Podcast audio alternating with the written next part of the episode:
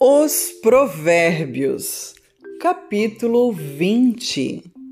O vinho é escarnecedor, a bebida forte alvoroçadora, e todo aquele que neles errar nunca será sábio. Como o rugido do leão é o terror do rei, o que o provoca a ira, peca contra sua própria alma.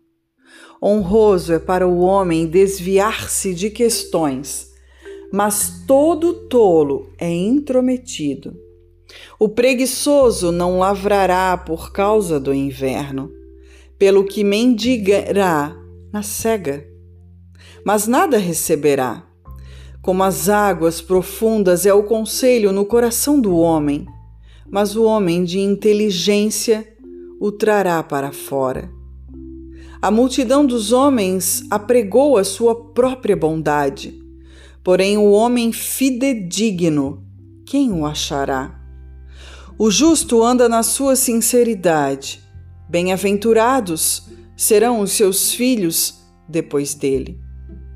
Assentando-se o rei no trono do juízo, com seus olhos dissipa todo o mal.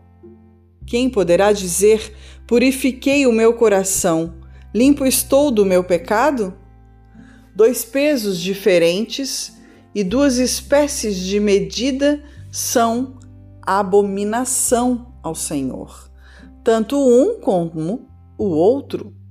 Até a criança se dará o conhecer pelas suas ações, se a sua obra é pura e reta. O ouvido que ouve e o olho que vê o Senhor os fez a ambos. Não ames o sono, para que não empobreças. Abre os teus olhos e te fartarás de pão. Nada vale, nada vale, dirá o comprador. Mas indo-se então se gabará. Há ouro e abundância de rubis mas os lábios do conhecimento são joia preciosa. Ficando alguém por fiador de um estranho, tome-se-lhe a roupa, e por penhor aquele que se obriga pela mulher estranha. Suave é o homem, o pão da mentira. Mas, depois, a sua boca se encherá de cascalho. Cada pensamento se confirma com conselho, e com bons conselhos se faz a guerra. O que anda tagarelando revela o segredo. Não te intrometas com o que lisonjeia os seus lábios.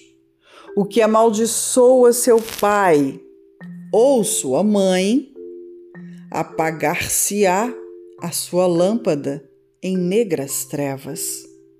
A herança que no princípio é adquirida às pressas, no fim não será abençoada. Não digas, vingar-me-ei do mal. Espera pelo Senhor e ele te livrará. Pesos diferentes são abomináveis ao Senhor, e balança enganosa não é boa. Os passos do homem são dirigidos pelo Senhor. Como, pois, Entenderá o homem o seu caminho? Laço é para o homem apropriar-se do que é santo e só refletir depois de feitos os votos.